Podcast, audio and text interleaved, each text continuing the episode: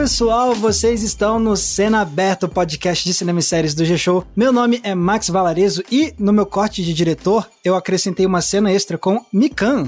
Oiê! Na cena extra eu mudo todo o resto do filme. Será? Mas no meu corte de diretor eu fiz questão de tirar uma cena, a única cena que aparecia PH Santos. É, não, não é falho, eu tô sendo cortado por eles, gente. Exatamente.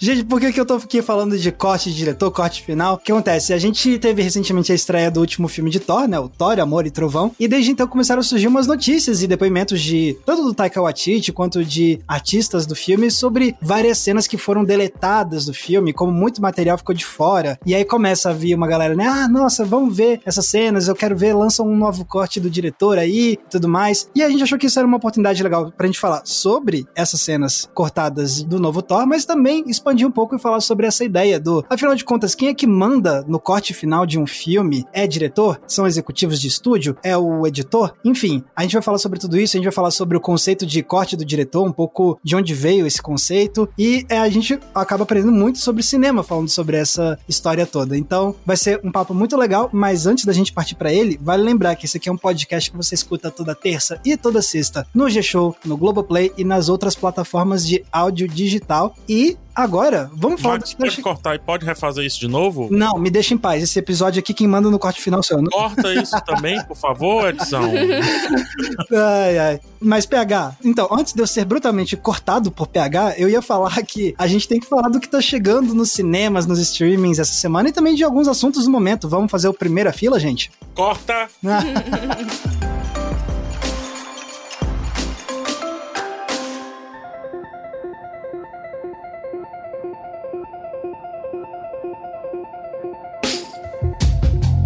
Beleza, cá estamos na primeira fila. Vamos falar primeiro do que tá chegando nas salas de cinema nessa quinta-feira, dia 14 de julho. Um dos destaques, talvez o maior destaque, seja Elvis, do Baz Luhrmann, que é a nova cinebiografia desse grande astro do, da história do rock. Temos episódio de cinebiografia, inclusive, aqui no Cena Aberta. É verdade, bem lembrado, bem lembrado. E esse fecha meio que uma trinca aí do rock, né? Que a gente teve Queen, a gente teve Elton John, a gente tem agora o, o Elvis. Vou mais, tem também a do John Lennon, né? Do Garoto de Liverpool. Teve antigamente a do Bob Dylan. Vai ter da Hermione House. Tá, tá recheado, tá, tá fácil ser roqueiro nesse disco.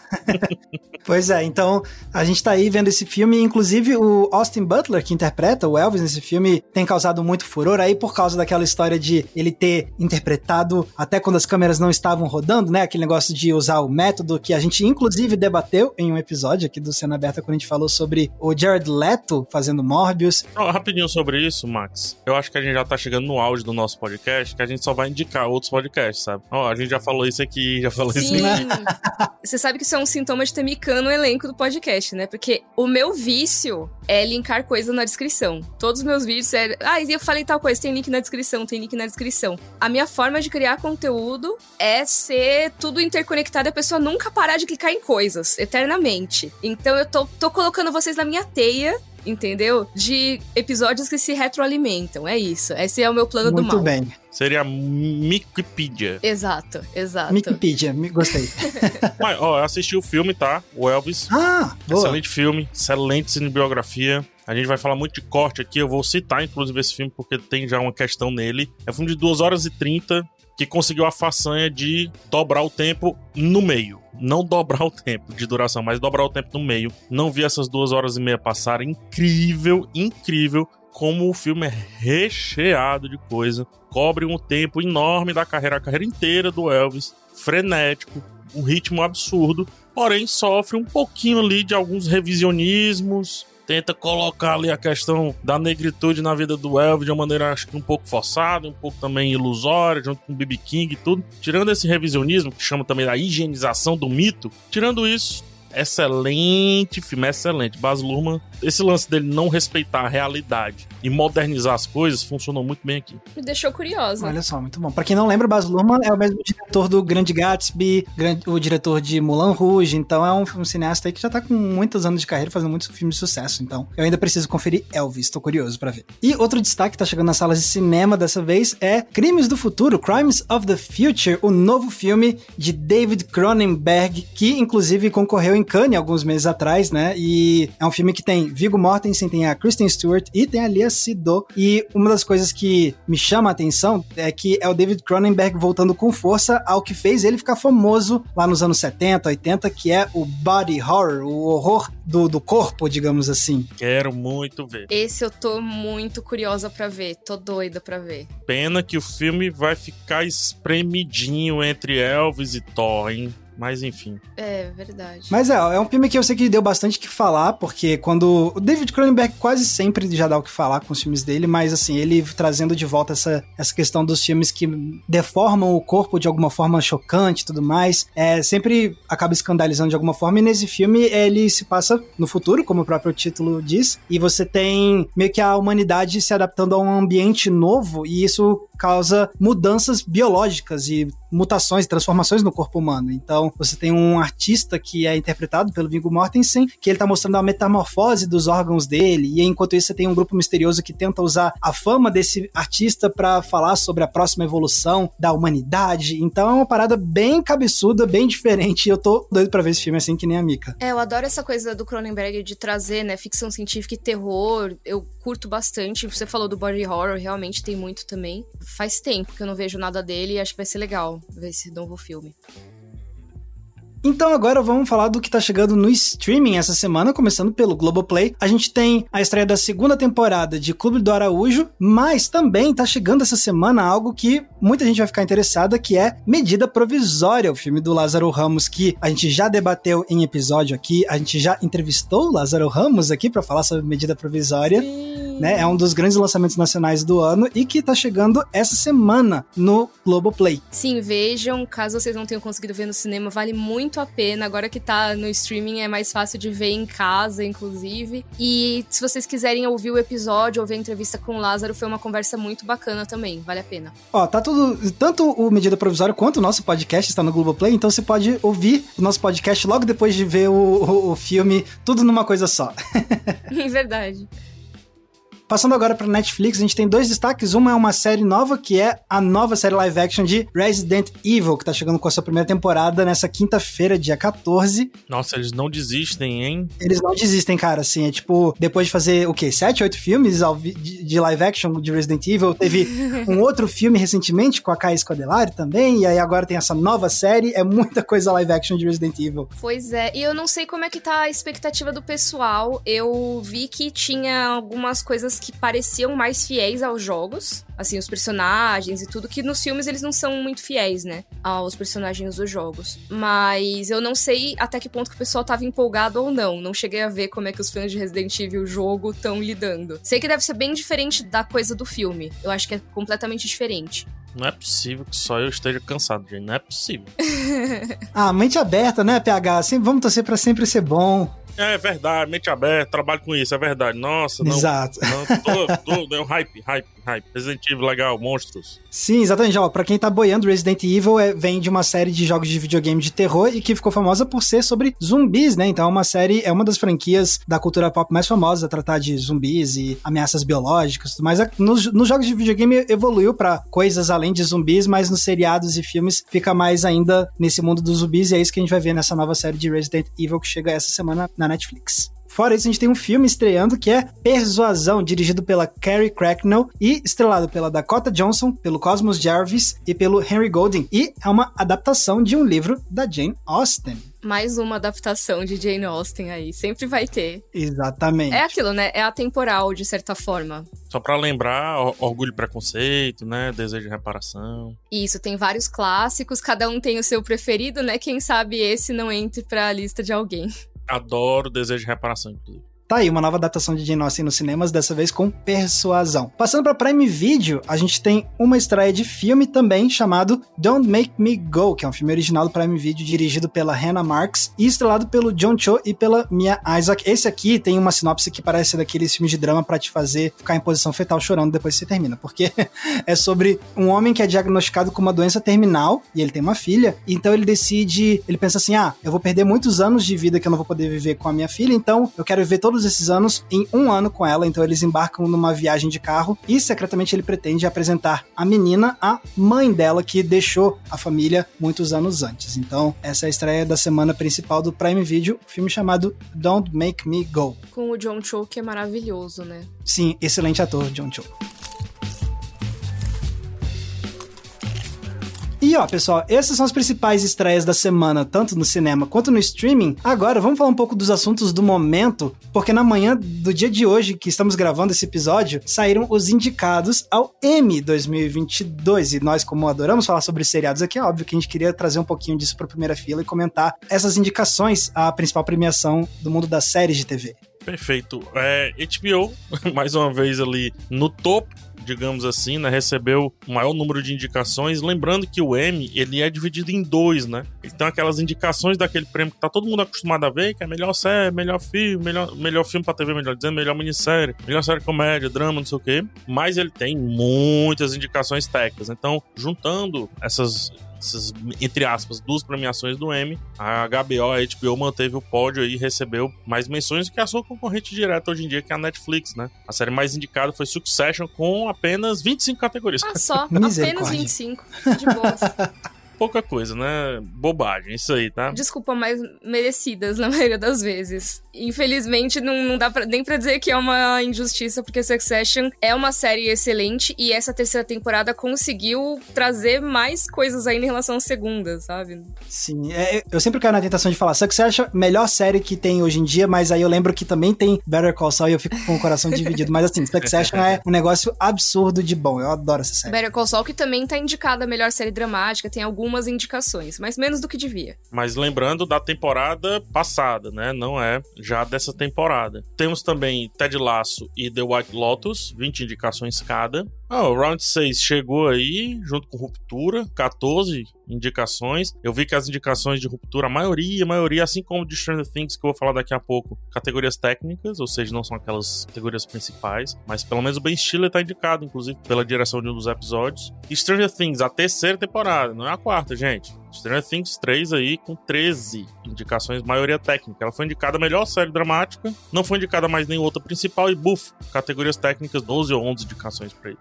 Ó, você tava falando de Round 6, PH, vale lembrar que Round 6 agora é um recordista do Emmy, sendo a série não americana a ter maior número de indicações na história da premiação do Emmy, né? Você falou que são 14 categorias, e assim... Exatamente. Isso era meio esperado já, né? Assim, levando não só em consideração o sucesso que teve Round 6, mas também já o burburinho de que ia ter muita indicação ao Emmy estava grande. E já. já vinha levando prêmios internacionais ao longo desses últimos meses, né? Exatamente. Prêmios importantes. Com relação a isso, assim, eu acho que Ruptura foi. Não foi esnobada, mas foi um pouco. Eu, eu pensei que Ruptura ia chegar a um nível Succession da vida, assim, de vinte e tantas categorias, sabe? Acho que ela ficou. Me surpreendeu. 14 categorias é muita coisa, não é pouca coisa. Mas eu, como eu tô falando, eu pensei que ela ia um pouquinho além. Pensei que ela ia um pouquinho além. Pensei que ia ser uma, uma grande. Não chega a ser um azarão, mas o grande bambambam bam, bam dessa premiação. Vamos ver se na segunda temporada. Ruptura, para mim, tá com cara de que vai ser aquela série no M que vai ser sempre indicada. E sempre esnobada. Provavelmente não vai levar um monte de premiação, e aí quando chegar na última temporada, talvez seja mais contemplada com prêmios. Ou então vira uma coisa meio Succession mesmo, que da primeira pra segunda temporada virou um fenômeno do M, né? Já era, né? Já tinha indicações. Me corrijam se eu estiver errada, tá? Posso estar lembrando errado. Mas a primeira temporada não foi tão prestigiada assim. A segunda é que foi a, a grande vencedora de tudo, não foi? É isso mesmo. E, e, outra, todo mundo falou, né, quando essa temporada de Succession tava acontecendo, que assim, quem quiser ser indicado, que seja indicado logo, porque a era Succession irá começar, né? E, e, realmente começou a era Succession. 25 categorias é muita coisa. Mostra também, não só Succession, mas The White Lotus, a própria outras indicações menores por ali. Que, gente, tem muito stream? Tem. Tem muita gente fazendo muita coisa? Tem. Mas aquela qualidade HBO ainda está falando muito alto no sentido premiação. É isso que eu tô querendo falar. A Apple surpreende chegando com Ruptura e Ted Laço, ou seja, domina um pouco a parte de drama com Ruptura e também a parte de comédia com Ted Laço. Isso é muito relevante. E Round 6, junto com Stranger Things, é o reflexo dos últimos anos da Netflix, né? É meio que assim, o que é que deu muito, muito, muito certo nos últimos anos da Netflix? Isso aqui e The Crown. The Crown não teve essa temporada, vai ter na próxima, mas por enquanto que não tem. Então tá aqui Round 6 e tá aqui Stranger Things. Por isso que essas séries ficam sendo renovadas. Né? A própria Round 6 e acho que nem precisava ser renovada, mas vai ser renovada porque é como a Netflix está aparecendo pro mercado. Era para ser uma minissérie, né? Era para ser uma minissérie. A premiação acontece no dia 12 de setembro. Aqui tem uma curiosidade. Essa premiação é dia de segunda-feira. Aí você pergunta, PH, mas não é geralmente domingo? Então, a gente tá falando de HBO, né? De HBO é para fugir de House of the Dragon, que é domingo à noite, e aí eles não vão botar para competir o M, que ainda é um programa de TV, vale lembrar, tem audiência e tudo mais. Eles não vão botar para competir com o episódio da semana de House of the Dragon. É, tem isso, né? Porque imagina, as premiações já estão, seja Emmy, Oscar, Grammy e tudo mais, já tá todo mundo batalhando para manter a audiência, né? Todo ano falam de audiência caindo, que o público tá perdendo interesse. Imagina se eles colocam junto com uma estreia muito grande, né? Colocam durante o Super Bowl, já pensou? É, eu acho a mudança acertadíssima. Mas foi por isso mesmo? Eles falaram que foi por isso? Eles não vão falar que é por isso, mas é o quarto episódio de House of the Dragon, né? Ah, sim, justo. No domingo, na mesma hora que teoricamente apareceria o Wayne. É, interessante. E é o mesmo público, né? Séries e tal. É, sim, é o mesmo público mesmo. Sempre foi domingo, sempre foi domingo. Sempre foi domingo. Passaram pra segunda-feira, tipo, faz nem sentido, assim, em termos logísticos, se você pensar. Mas também tem outro ponto, né? Hoje o, o, o Emmy, as premiações, é uma parada muito pensada pra internet. Então, pra segunda-feira ou domingo, pra internet, tanto faz. É até melhor que seja segunda-feira, se você pensar bem. Sim, sim. Domingo o pessoal tá mais querendo desanuviar e tudo. Segunda-feira tá começando ali, muita gente já conectada, então faz sentido. Então tá aí, pessoal. Essas são as principais atualizações sobre o M 2022. Obviamente, a gente vai ficar ligado na premiação para poder trazer de volta novidades sobre o M desse ano. E vocês vão poder ouvir tudo isso aqui no Primeira Fila. E agora, para encerrar esse Primeira Fila, vem aquela pergunta gostosa: o que que temos assistido recentemente, né? PH, o que que tem agraciado suas telas? Better Call Saul, Better Call Saul, meu amigo, voltou. Ai, eu ainda não assisti o episódio novo. É um aviso que eu tô deixando, mais do que o que eu tô assistindo. Better Call Saul voltou e voltou pela última vez. A gente não nunca mais vamos falar esse nome Better Call Saul voltou. Perceba isso. Estamos nos últimos nas últimas semanas, são seis semanas, sete, enfim. É o oitavo episódio de Better Call Saul. Assistiu, assistiu. Quem não assistiu, assiste depois. Ela vai ser deletada para sempre depois que acabar de passar. Mas te falar, voltou, voltou com tudo. Só um aperitivozinho aqui do que eu posso falar, sem dar spoiler. Impressionante como uma série consegue mudar uma série que já existiu, que no caso é Breaking Bad.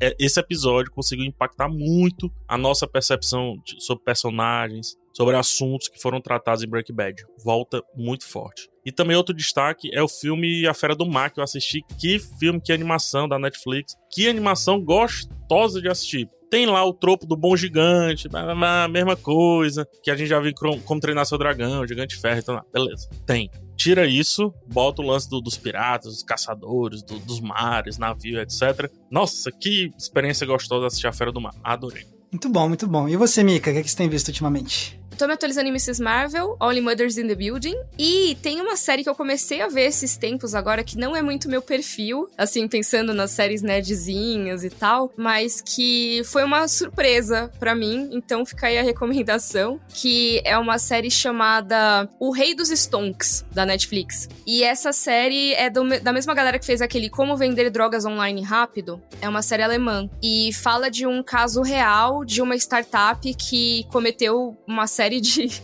de crimes, é, de fraude e tal. E eles dramatizam essa história. Ah, então não é minissérie. Não, oh, desculpa, não é documentário. Não, não é documentário. Pelo contrário, é, é bem dramatizado, sabe? Então é, eles fazem de jeito bem de comédia. Parece assim, não vou dizer que é a mesma coisa, tá? Porque não é, mas é só para vocês terem uma ideia geral. Lembraria uma edição do Adam McKay, sabe? Zoeiro. Mas não é do Adam McKay porque eu gostei.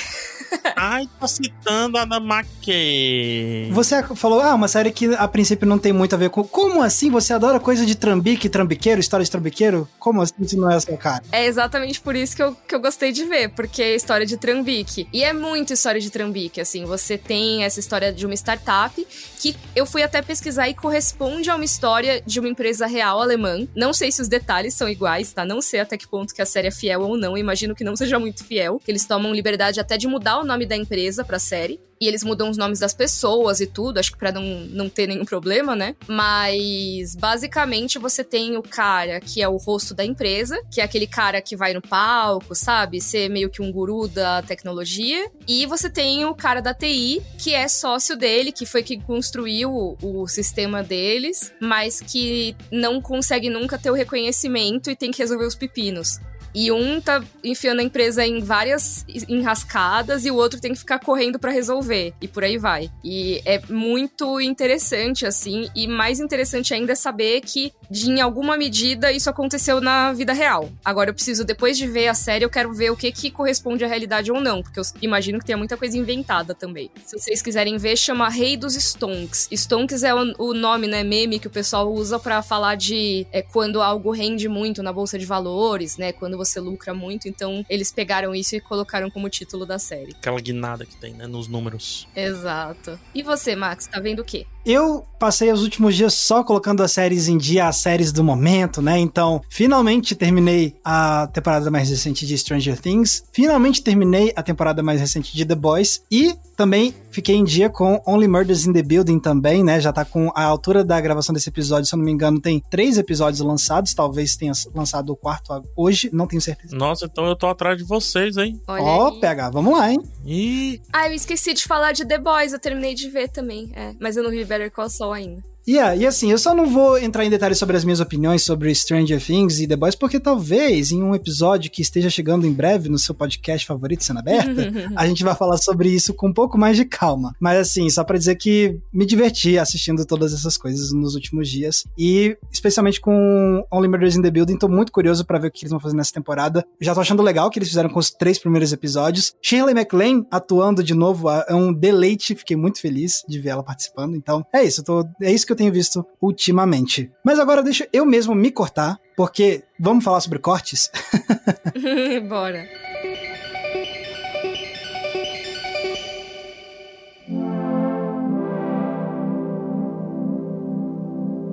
Beleza, então vamos aqui falar do nosso assunto principal de hoje, que é justamente quem manda no corte final, quem corta o corte, né? Porque, como eu comentei na abertura, a gente teve ao longo dessa última semana umas notícias de que muitas cenas de Thor, Amor e Trovão foram deixadas na sala de montagem, como eles dizem, né? Foram cenas deletadas. Tem cena do Gore, que é o vilão do Christian Bale, tem cenas da Jane com o Thor, cena solo da Jane, e o próprio Taika Waititi falando que teve cenas do Eitri, o personagem do Peter Dinklage, teve cenas do Grão-Mestre, interpretado pelo Jeff Goldblum, teve cenas da Lina Headey, a Cersei de Game of Thrones, que ia fazer sua estreia no MCU com esse filme, tudo isso foi cortado, um monte de coisa, né? Essa daí foi polêmica, né? Nossa, cara, muita coisa. E assim, o Christian Bale, ele falou que teve muitas cenas dele que foram cortadas, mas assim, ele não tava lá, tipo, uh, tacando, né, tipo, hate, não, ele tava lá, tipo, não, não, ninguém tá reclamando. Ninguém tá reclamando, exato. Eles estão contando em entrevistas, né? Exatamente. É legal que isso sai muito de, coincidentemente, dos dois atores de mau peso. Que assim, dane-se se o filme vai bem, vai mal, se, como é que vai o contrato, porque a Natalie Portman, ela dobra a esquina tem um contrato novo. Christian Bale nem se fala, né? O que eu acho interessante dessa, desse gancho que a gente pega para esse tema, e aí a gente vai tornar o tema interessante, mas o que eu acho legal é que os dois, sem querer, eles ficam entregando muito dos bastidores, que é algo, assim, pra Marvel, meio que fechado. Não vou dizer as sete chaves, mas as cinco chaves, né? Lá atrás, faz tempo já, a gente acho que era no nos idos ali dos podcasts número 20, 20 e poucos, a gente comentou sobre diretores famosos, né, diretores com mais renome e tal, estarem chegando na Marvel. E eu lembro da Mika falar da questão das lutas, que é, era a Marvel que dirigia as lutas, as coreografias e tudo mais. A gente tá falando da Chloe Zhao até. E enquanto isso, o, os diretores, né, decidiam o resto. Isso me leva a crer que acontece também com a Marvel, e eu tô dizendo, não tô reclamando, tô relatando apenas. É que acontece com a Marvel aquela questão de que filme o máximo que puder filmar, porque esse filme ele não é decidido nos storyboards, ele não é decidido dentro do set, ele é decidido na mesinha, na sala de edição, né? E às vezes só depois de mostrar para público, né? Um público teste. Produtores e etc. Lembrando, isso não é exclusividade da Marvel, né? Eu só tô trazendo esse assunto Marvel porque pela primeira vez os atores envolvidos ali numa produção da Marvel estão falando sobre isso. Eu vi a entrevista inteira da Natalie Portman para saber se o pessoal não tinha pensado só o que queria, né? E é engraçado como tem um momentinho da entrevista que ela fala assim: "Ah, eu filmei muito mais cenas do tipo assim, mas muito mais cenas mesmo. É questão assim, tipo, não entrou nenhum texto que fizeram, sabe? É muito quando você pensa para um filme que já é grande, né? E isso justifica porque que filmes da Marvel, que mesmo que vá assim com um errinho ou outro, com a questão que você diz, nossa, mas como que esse filme teve 200 milhões de orçamento? É tá aí, né? Porque 80 milhões eles cortam. Fica pelo caminho, né? Toda cena é um custo. Sim, e inclusive uma curiosidade sobre essa, esses cortes é que a Alina Headey, ela tava sendo processada pelos agentes dela, se eu não me engano porque eles iam receber comissão pela participação dela no filme, só que ela não participou do filme porque foi cortado. Exatamente. A Lena, coitada, né? Ela. É, exatamente. ela que tinha, tipo, 8 dólares na conta dela, não lembro quanto que era. Que ela falou que quando ela entrou em Game of Thrones, ela não tinha nenhum dinheiro na conta. Ela e dinheiro são duas coisas que não se dão muito bem, cara. É, e ainda um baita processo, coitada.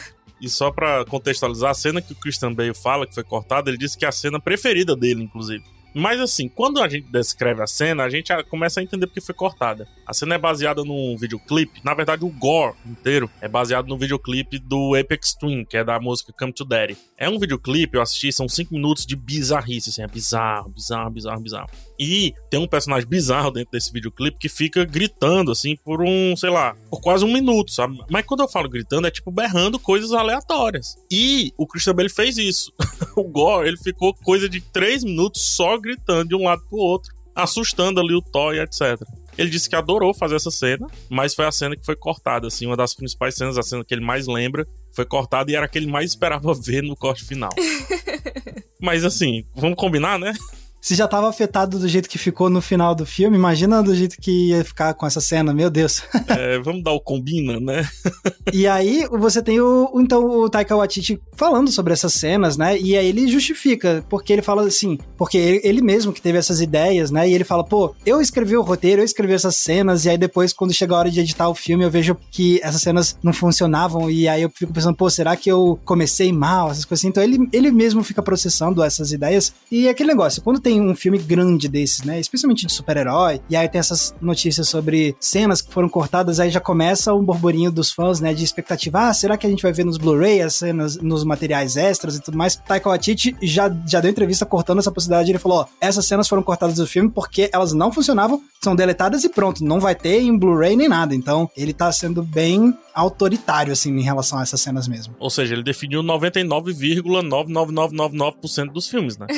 Porque o filme ele só nasce depois do corte. Ou seja, para cortar, alguma coisa tem que sair, né, gente? A única coisa que eu não gosto dessas notícias é isso que você falou, Max é esse furor que o público começa. Director's Cut, versão não sei o quê. Só isso que eu não gosto. Hashtag release the Waititi Cut. Nossa, parece que tá preso, né? Release, né? Ah, que chato isso, mas...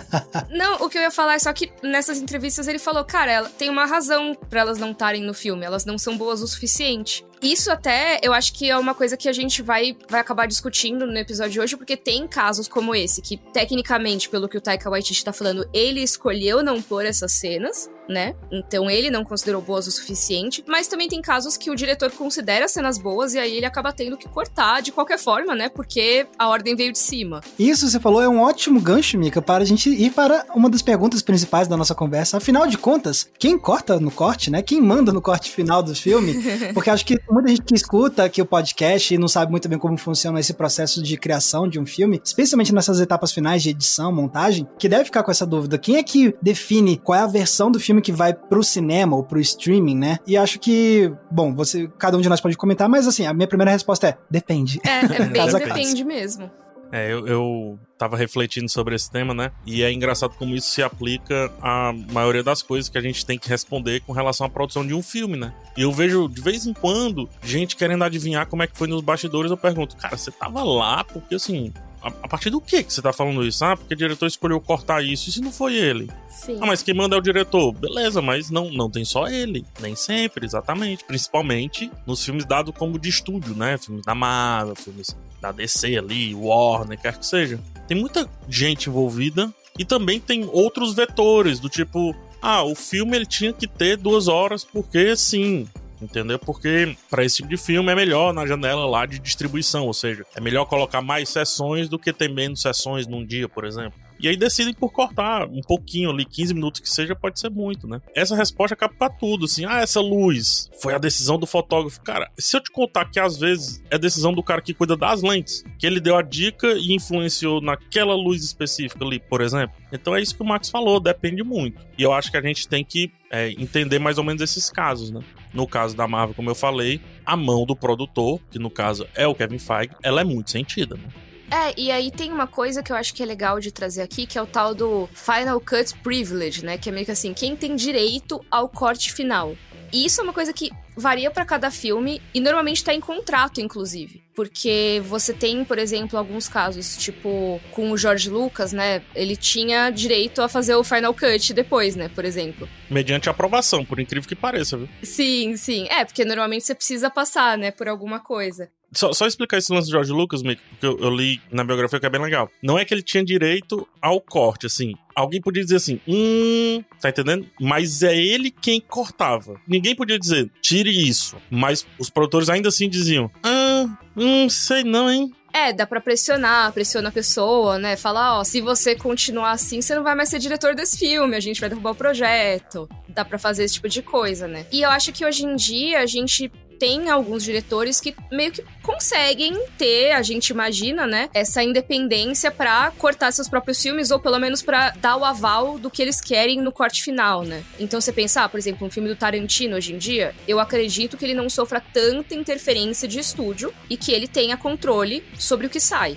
né? Um Woody Allen, sabe? Eu acho que eles conseguem dizer, ó, oh, meu filme é esse. Se você não quiser, eu vou procurar um estúdio que faça. O Tarantino, ele tem uma cadeira do lado da cadeira do editor, né? Ele fica imerso junto com o editor, com o editor principal. Ele fica literalmente cortando junto, assim, assistindo e cortando junto. Ele não executa, mas ele fica todo tempo pentelhando no bom sentido, né? Então, por isso que se chama filme autoral, né? O, o Max acho que pode até nos ajudar melhor nisso, mas por isso que se chama filme autoral. E isso acontece muito no cinema independente. Recentemente aí o Nomadland, mas recente também o Moonlight. Temos também o Vest of the Night, de Nights, né? São filmes ali que, no caso do Nomadland, a própria diretora ganhou prêmios por ter sido também a editora do filme, né? Então a montagem do filme foi creditada para Chloe Zhao. Só para ver como realmente é casa a casa. E a mesma Chloe Zhao não aprovou o corte final do Eterno. Sim, e tem coisas que não passaram por ela, né? E eu acho que é legal jogar isso pro pessoal saber, porque realmente é uma coisa que, mesmo hoje em dia, grandes nomes não necessariamente têm controle total sobre os filmes. E como o PH falou dos filmes de estúdio, eu acho que é legal a gente pensar também na coisa totalmente assim, quando os diretores eles se rebelavam contra isso.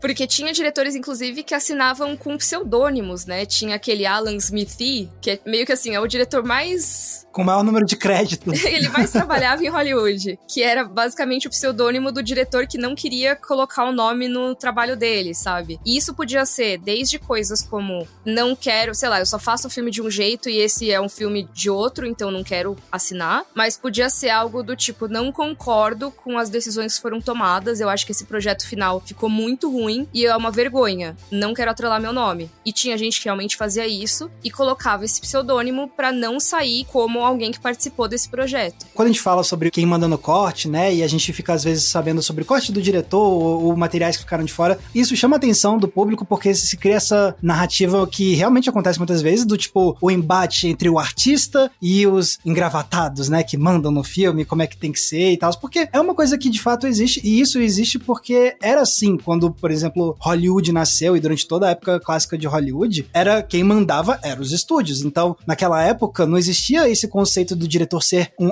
autor de cinema. Não, tipo, o diretor era uma pessoa que era funcionária do estúdio e tinha que executar a visão do estúdio. E depois, lá para os anos 60, começaram a ter uns críticos e teóricos que começaram a defender essa ideia de que não, que cineastas são autores, e aí você começa a ter toda uma movimentação no cinema de Hollywood de você ter de fato cineastas querendo trazer uma ideia, tipo, não, eu sou autor do filme, eu quero mandar no corte final. E era um negócio assim, muito louco, assim. E antes mesmo de ver esse conceito do autor, foi um furor em Hollywood quando a RKO, que era um dos maiores estúdios da época, decidiu fazer um negócio que era inédito em Hollywood, que era dar controle total a um filme novo deles para um diretor estreante, um moleque de 27 anos, que era o Orson Welles, para fazer Cidadão Kane. E uma das coisas que chocou a indústria é que eles deram para ele o privilégio de corte final que a Mika citou. E a galera ficou assim: como assim ele vai poder ditar como é que vai ser o corte final, né? Enfim, então, com o passar dos anos, foi se criando essa ideia também de que cineastas podem ser autores, né? E aí você cria essa hora de justamente dos artistas que são essas pessoas. E aí você cria essa também narrativa, tipo, ah, artistas querendo trazer a sua visão e engravatados querendo cortar sim, de fato, muitas vezes acontece. Outras vezes não é necessariamente por isso que acontecem cortes, etc. Mas é só para trazer esse breve histórico aí do conceito. Interessante também colocar, você falou do cinema de estúdio da era de ouro ali de Hollywood, né? Mas a gente tem também na Europa acontecendo outro movimento, né? Que já é o movimento autoral sempre. Quando a gente chega lá na frente, na novela vaga e tudo, é do tipo assim, ó, faz tudo. Inclusive, capta o som aí se não tiver a galera para captar, irmão. Te vira, né? Não tem esse dinheiro todo para fazer, não. Então, a história, o roteiro era algo algo muito mais importante, por assim dizer, não tô dizendo nesse sentido específico, para que o filme ele perdurasse, ele existisse, né? Longe de mim querer defender estúdio diante de arte, tá? Mas assim, o cinema, ele começa sim com a autoralidade 100%. Só que o cinema ele vai ganhando corpo. E esse ganho de corpo, digamos assim, torna o cinema uma arte cara. É uma arte, é uma arte, mas é uma arte muito, muito cara. Traduzindo do inglês, né? Não é todo mundo que tem dinheiro para colocar um cavalo para correr, menos ainda para ganhar. E o cinema, meu amigo, é uma corrida de cavalos assim, onde tá todo mundo tentando correr para ganhar ali um negócio absurdo. E aí, cara, é quando surge os grandes produtores, os financiadores, inclusive a máfia chega junto, né? A máfia aparece nesse meio do caminho também, os grandes donos de cassinos, de hotéis, de tudo mais. Por isso que Hollywood é situada aonde é ali, né? Na costa do Pacífico, ali do lado esquerdo dos Estados Unidos, digamos assim. Depois, por incrível que pareça, esse cinema foi definhando porque a coisa foi engordando cada vez mais, ou seja, foi ficando mais, mais caro, mais caro, mais caro, até um momento que não dava para sustentar mais. E aí é quando volta a mão do diretor. Nisso tudo que eu tô falando, tem um paradoxo muito absurdo acontecendo, que é assim, ao mesmo tempo que na era de ouro, principalmente do cinema, os diretores eram muito aclamados, né? Era muito importante você ter um diretor X, Y, Z junto com você, e muitos deles tiveram suas carreiras arruinadas por conta de filmes que foram derrubados na bilheteria. Ainda assim, muitos deles não decidiram pelo filme. E aí a gente vai na máxima do cinema. O filme existe depois da montagem, né? sem montagem, sem filme, né? Essa brincadeira que tem, né? Então, como pode o diretor ser culpado por algo que ele não era o responsável? Esse lance do quem decide o corte e o nome do diretor sempre foi também um escudo para os estúdios na era de ouro de Hollywood. Depois, quando essa era de ouro passa, os diretores começam a dominar um pouco mais os corredores criativos, vamos dizer assim. E aí a gente tem o equilíbrio que temos hoje, né? Nem tão lá, nem tão cá. Fica no meio termo.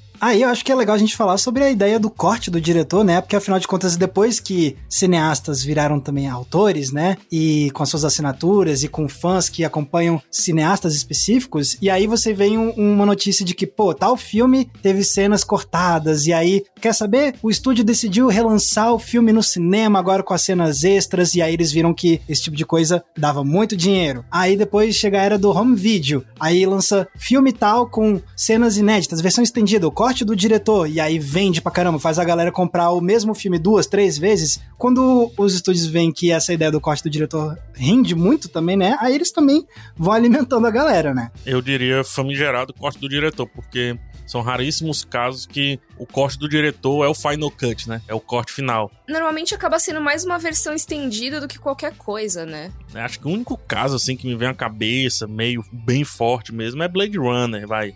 É, Blade Runner que tem esse histórico aí. Eu acho que é um dos exemplos mais clássicos, né? De quando a gente fala de um filme que foi estragado pro lançamento comercial e que ter o corte do diretor realmente ajudou, né? No caso, Ridley Scott, ele sofria com o corte que foi exibido do Blade Runner, que tinha narração. Tem gente que gosta, né? Da narração e tudo, mas que foi algo colocado não por ele, e depois, várias versões de Blade Runner foram sendo lançadas, porque até mesmo a edição que era dita como se fosse do diretor não era a intenção final dele. Era o primeiro corte dele pro que depois foi o corte final, né? Exato. Então não é a versão final, a versão que ele falou, ah, isso aqui tá ótimo. Foi a versão que o estúdio pegou e trabalhou em cima, né? Tanto que ele mexe no filme em 2007, então tem a versão final mesmo, que inclusive teve até refilmagem, né, pra essa versão, a cena dos espelhos, da vitrine lá que foi refilmada e tudo. Mas aqui eu acho que o Blade Runner é um caso sui generis e por isso a exceção, porque pensa comigo aqui, ó. O corte da produção é o contrário do que aconteceu aqui com Thor, né? Uhum. O corte do produtor, ele teve que incluir cena.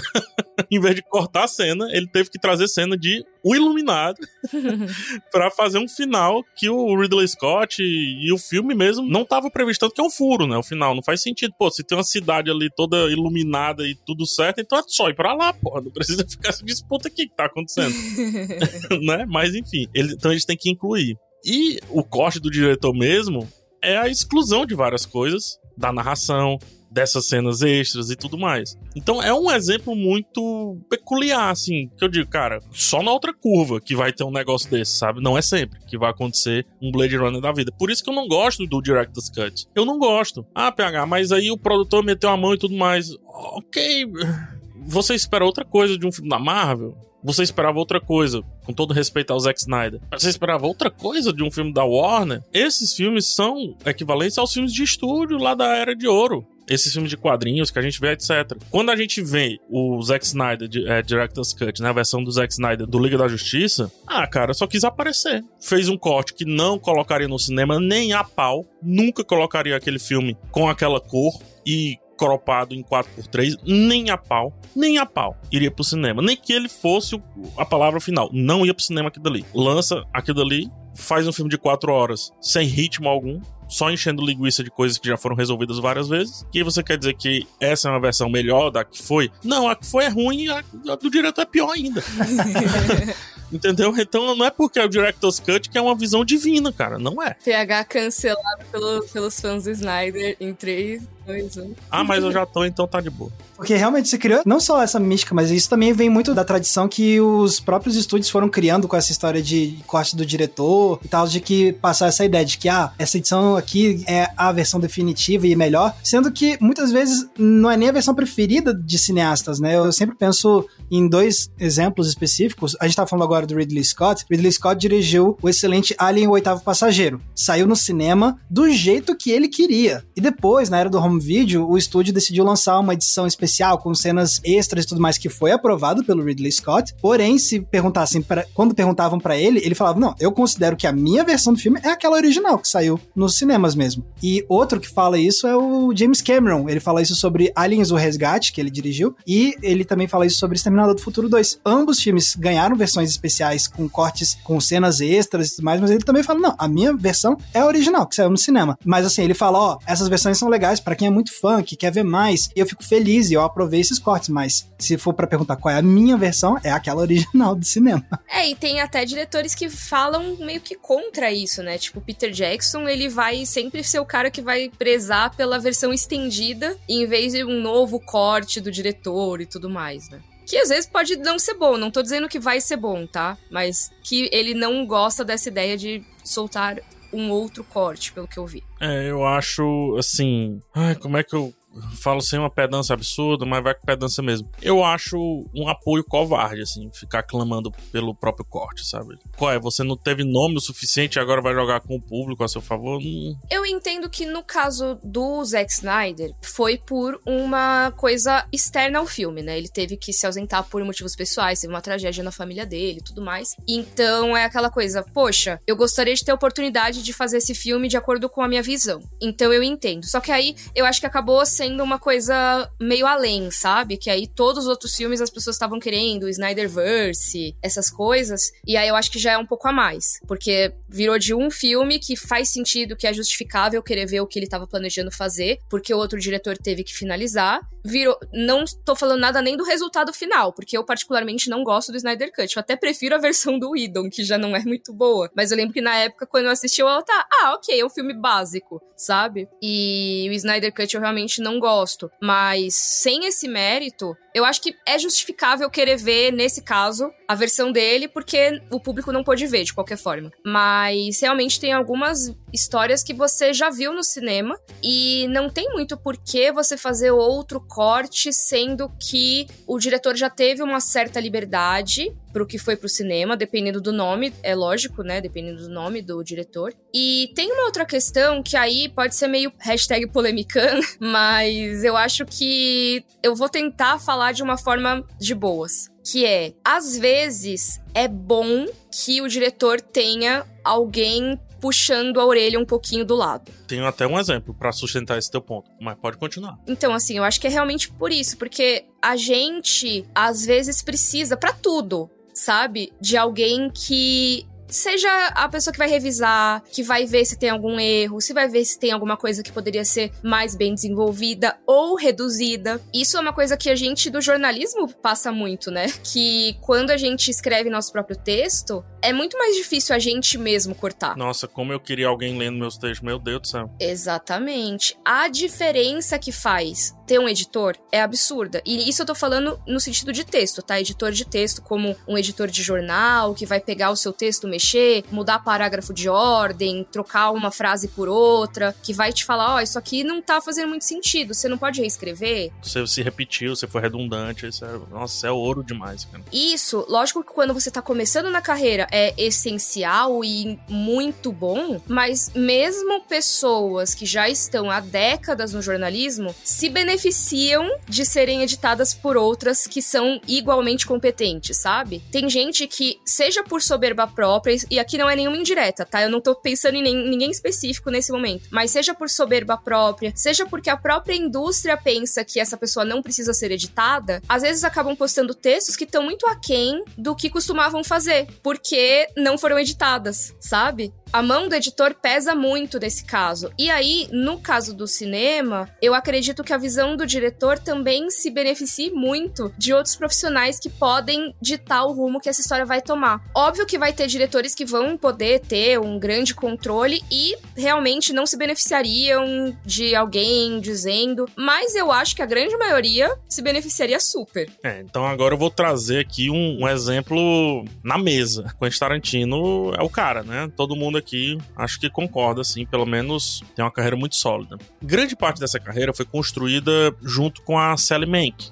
que foi a editora dos seus primeiros filmes. Ela editou até o Bastardos Inglórios e ela faleceu. E, já li bastante, a Sally Mank era uma pessoa que peitava o Quentin Tarantino. Tem noção que é peitar o Quentin Tarantino? Mas por que ela conseguia fazer isso? Porque ela estava editando o filme dele desde o Cães de Aluguel. Até Bastardos Inglórios, você percebe que os filmes eram menores, primeiro ponto. Segundo ponto, Quentin Tarantino queria, por exemplo, um Kill Bill de 4 horas, foi ela que defendeu muito para que fosse dois volumes, ou então ela não ia editar o filme. Então o filme é em dois volumes por conta disso, porque eles chegaram, foi tipo um meio termo, tá ligado? E ela era uma pessoa que peitava, porque também o Quentin Tarantino não é que devia muito a ela, mas que também já reconhecia, já a respeitava nisso. Quando ela morre, o primeiro filme do Tarantino que sai sem ela é o Django Livre, que é um filme mais longo, é um filme que tem mais elipses a serem resolvidas, que muita gente até falou do tipo, olha, a Sally Mank tiraria isso, tiraria isso e aquilo outro. Gente, a cena que ele próprio aparece, tipo, qual é, tipo, super descartável nesse filme.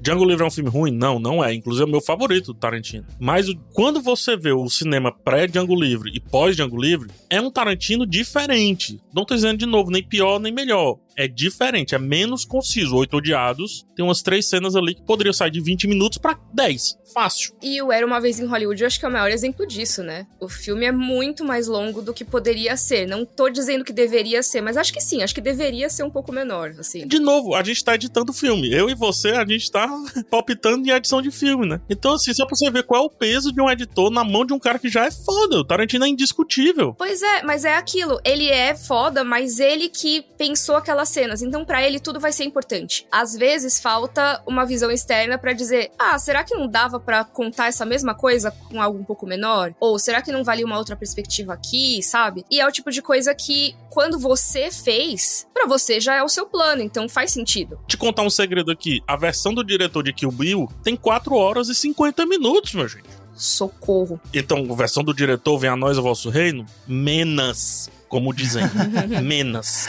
Então é, gente, deu pra ver que essa história de corte do diretor é sempre fascinante, porque realmente acho que encanta a gente porque a gente quer ver mais do que a gente gosta, né? Nem sempre precisa fazer, mas tem vezes que vale a pena e a gente se sente vingado mesmo. Ah, legal, finalmente pude ver mais do que eu gostava. Mas, tendo dito isso, acho que a gente pode, então, agora passar pro nosso querido balcão da locadora, porque eu não sei vocês, mas eu vou trazer um exemplo bem legal de coisas que eu acho que funcionaram em corte de diretor. Vamos fazer o balcão? Bora. Vamos lá.